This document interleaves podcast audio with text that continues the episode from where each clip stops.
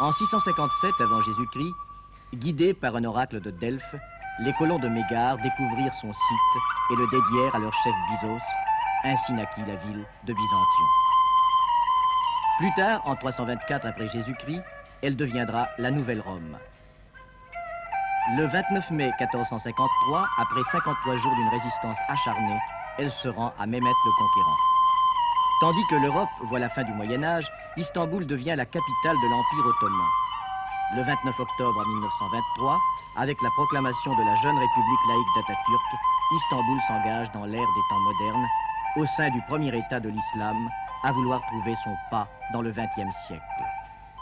Au fil du temps, Istanbul a accumulé un patrimoine historique d'une très grande richesse et d'une surprenante variété. Ce patrimoine appartient désormais à toute l'humanité. Il s'agit aujourd'hui de mobiliser la communauté internationale pour assurer sa préservation, sa mise en valeur et ainsi le faire revivre. C'est pourquoi, à la demande du gouvernement turc, l'UNESCO est aujourd'hui engagée dans une campagne internationale de sauvegarde des quartiers historiques et des monuments d'Istanbul. La tour de Galata que nous voyons ici domine la mer de la hauteur de ses 120 mètres. Elle est tout ce qui reste des remparts que la colonie génoise avait édifiés au XIIe siècle pour aider à la protection de la cité. Tour irremplaçable pour se repérer dans la ville et découvrir de son sommet ce qui fut l'un des plus parfaits exemples de la civilisation urbaine.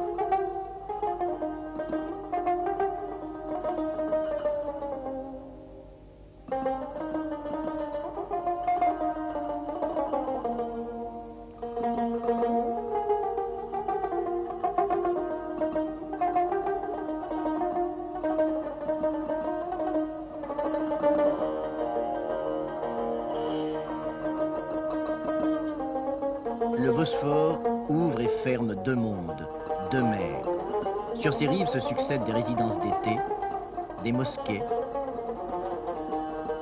des palais qui semblent se bousculer pour mieux jouir du spectacle de la mer.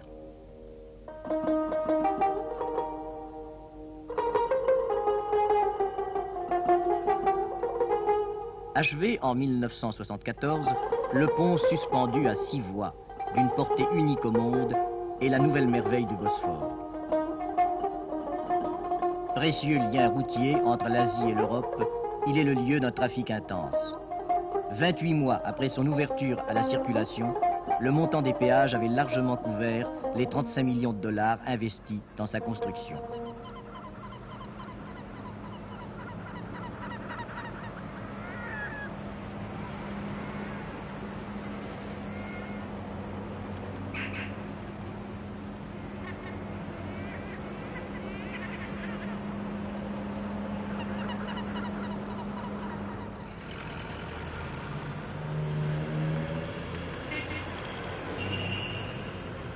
Intériorité de l'islam. Tension du minaret lancé vers le ciel. Douceur arrondie des coupoles.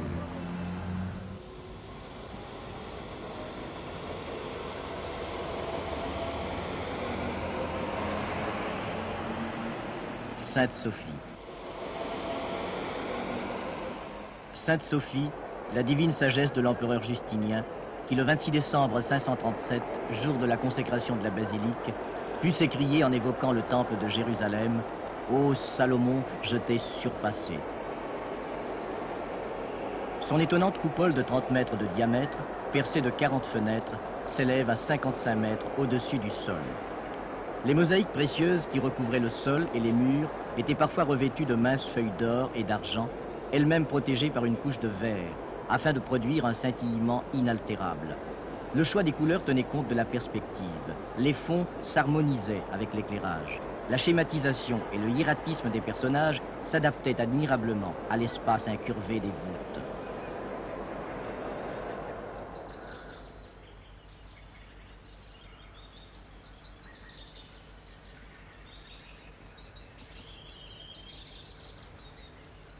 Le palais de Constantin Porphyrogénète avait été construit au XIIe siècle il n'est plus qu'un immense mur à deux étages, percé de baies.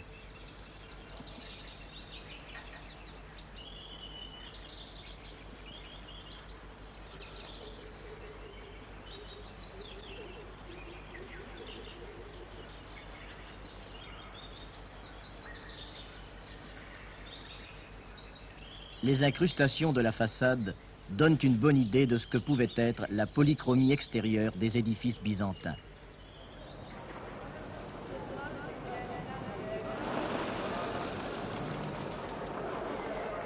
Le nom de l'Orient évoque irrésistiblement marché, souk et bazar. Le bazar d'Istanbul est le plus grand du monde. Récemment reconstruit, il n'a pourtant pas changé de place depuis sa première fondation par Mehmet le Conquérant au XVe siècle.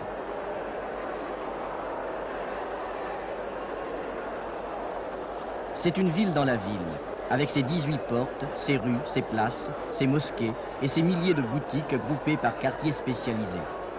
L'endroit idéal où se perdre, flâner dans l'abondance et la diversité, découvrir le petit commerce pittoresque et les richesses de l'artisanat populaire. Endroit de rêve pour qui souhaite s'initier à l'art oriental de l'échange.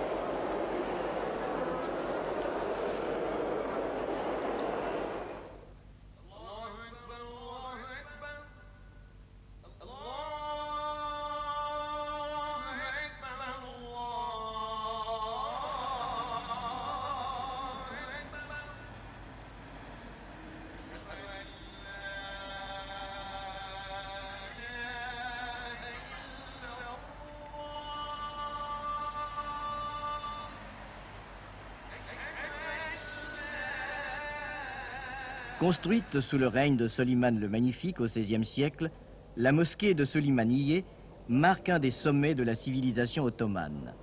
Est-ce la réponse faite à Sainte-Sophie par l'architecte Sinan? Moins grandiose peut-être, mais gracieuse et inondée de lumière. Michel-Ange au même moment œuvrait à la coupole de Saint-Pierre de Rome.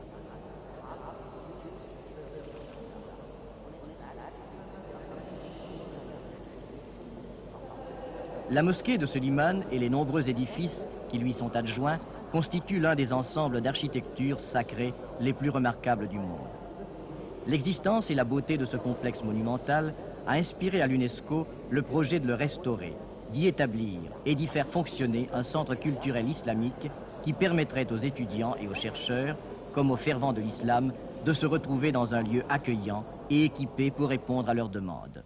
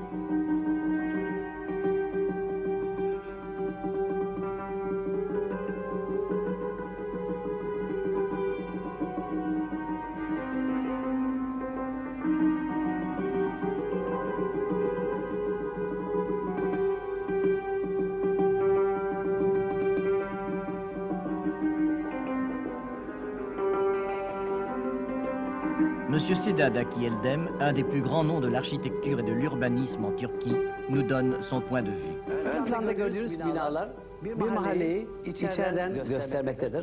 Ces images peuvent vous donner une idée de ce que pouvait être un ancien quartier d'Istanbul. Les maisons étaient à échelle humaine, petites et modestes, ne dépassant guère deux ou trois étages.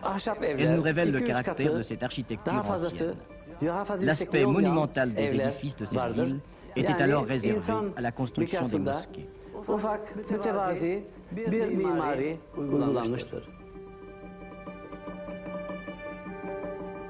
Ces maisons de bois sont d'une grande variété et décorées par une imagination féconde. Les murs construits de pin noirci, les balcons et les vérandas à encorbellement, les consoles ouvragées, les terrasses à balustrade ajourées de fines découpures, mille détails d'ornementation donnent à chacune d'elles une physionomie particulière. Elles sont toutes délabrées et ont beau être inlassablement raccommodées par les habitants avec la plus grande ingéniosité, elles sont menacées de disparition prochaine si l'on n'y porte pas remède. Un projet de réhabilitation concernant l'ensemble du quartier a été préparé par des experts de l'UNESCO. En plus de l'intérêt culturel que présente leur conservation, la remise en état de ces maisons prend naturellement place dans la perspective d'aménagement du centre culturel islamique. Une trentaine d'entre elles, achetées, seront équipées afin de servir de logement aux étudiants et professeurs, aussi bien qu'aux futurs visiteurs et utilisateurs du centre islamique. Ces maisons, appartenant autrefois à des bourgeois aisés, qui leur ont préféré les appartements modernes, ont une ornementation intérieure pleine de charme à l'ottomane. On y décèle aussi une influence occidentale réinterprétée à la mode du pays. Le coût d'ensemble de cette restauration est estimé à environ 5 millions de dollars.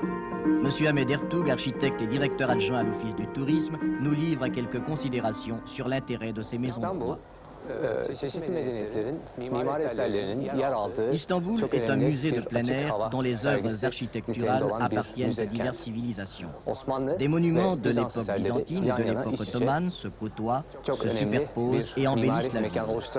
Malheureusement, la spéculation montante et le développement anarchique des villes durant ces dernières années ont abîmé cette harmonie e, architecturale. Quand la ville moderne se développe de manière désordonnée, les valeurs historiques importantes, comme cet hôtel particulier à l'intérieur duquel nous sommes, deviennent plus difficiles à percevoir. Notre but, c'est de faire revivre les œuvres historiques, les espaces anciens des villes, dans le cadre d'un plan de réhabilitation. önemli tarihi eserlerimizin kaybolmamasına ve bugünkü duruma düşmesine neden oluyor.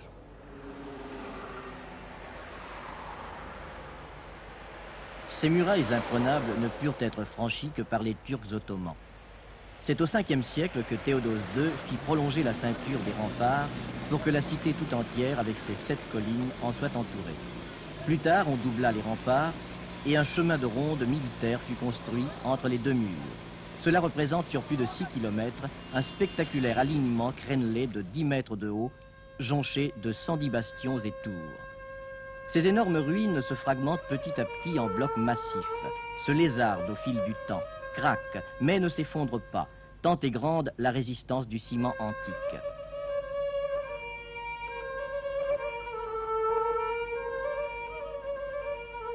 Elle représente actuellement le seul ensemble de cette importance subsistant encore en Europe.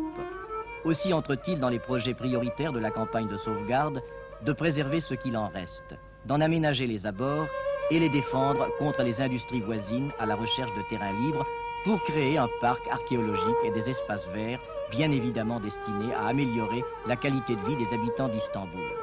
Cette partie du projet coûtera environ 5 millions de dollars.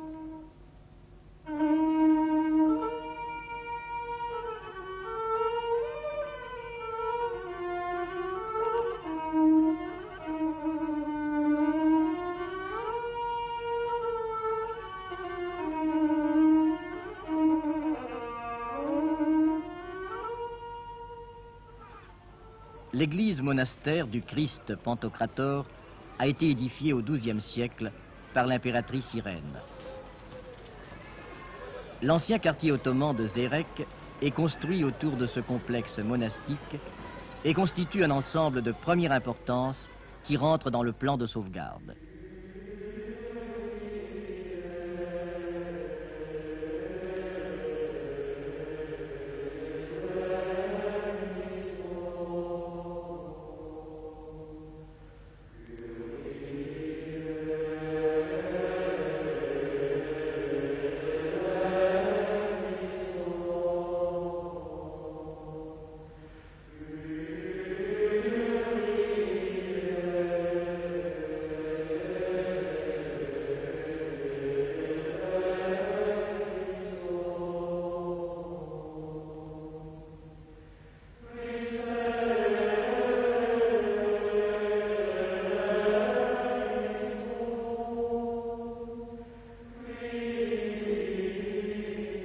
Abside est encore recouverte de très beaux marbres et elle a conservé des fragments de vitraux historiés faits de verre peint à l'émail.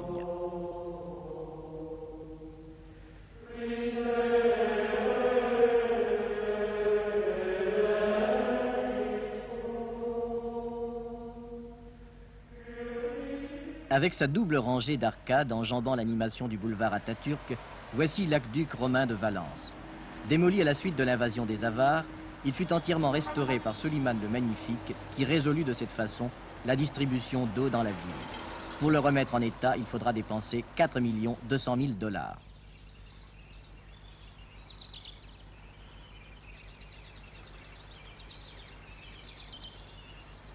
L'enceinte fortifiée du palais de Topkapi s'étendait sur 7 hectares, l'ensemble des bâtiments constituant une véritable ville dans la ville. Résidence des sultans jusqu'au XIXe siècle, construit sur une vaste esplanade qui domine la Corne d'Or et la mer de Marmara, le palais est actuellement un musée. Il se présente comme une succession de salles et de kiosques entourés de parcs et de jardins séparés par les célèbres portes que gardaient les redoutables hallebardiers.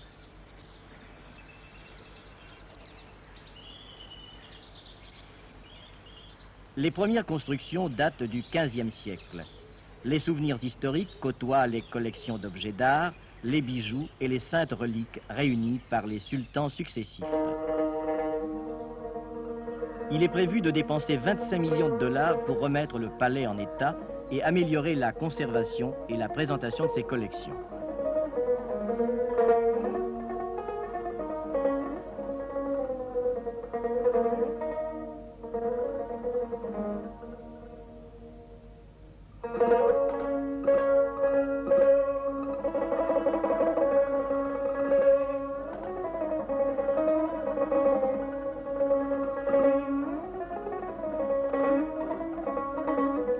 Appartements du sultan, les grandes salles d'apparat et de réception, la bibliothèque et le salon de musique sont empreints d'une mystérieuse beauté. Les céramiques à ornementation florale, les panneaux décorés de bouquets délicats, les miroirs profonds, les bois incrustés d'écailles et de nacre créent une atmosphère impénétrable, irréelle.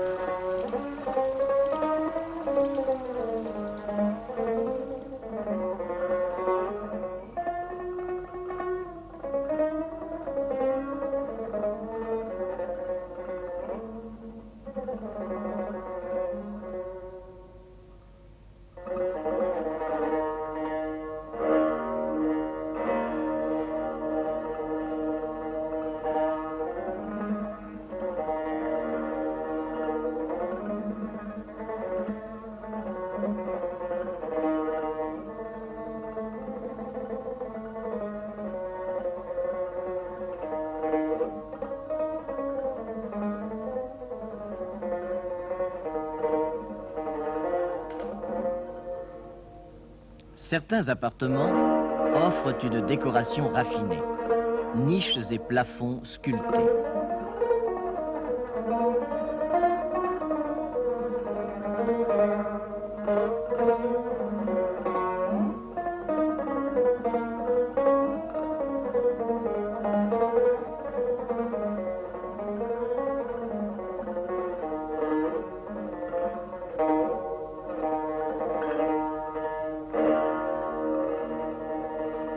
Armoires incrustées rivalisent de beauté avec les revêtements de céramique et les panneaux de paysages romanesques qui témoignent de l'alliance entre le baroque occidental et le style ottoman classique.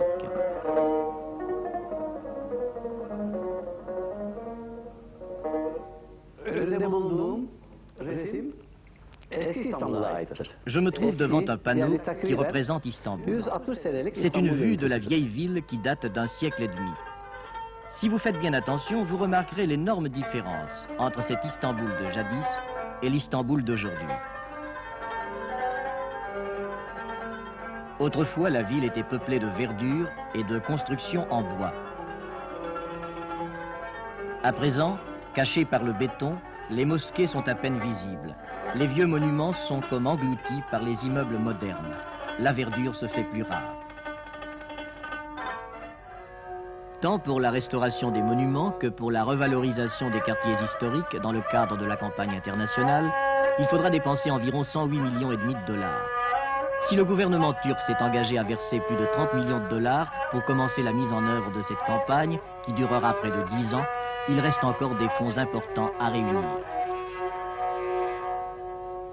L'UNESCO invite instamment la communauté internationale à fournir les ressources matérielles et humaines indispensables pour que la Turquie puisse conserver pour l'humanité tout entière ce patrimoine historique et soit à même de le faire revivre dans un monde moderne.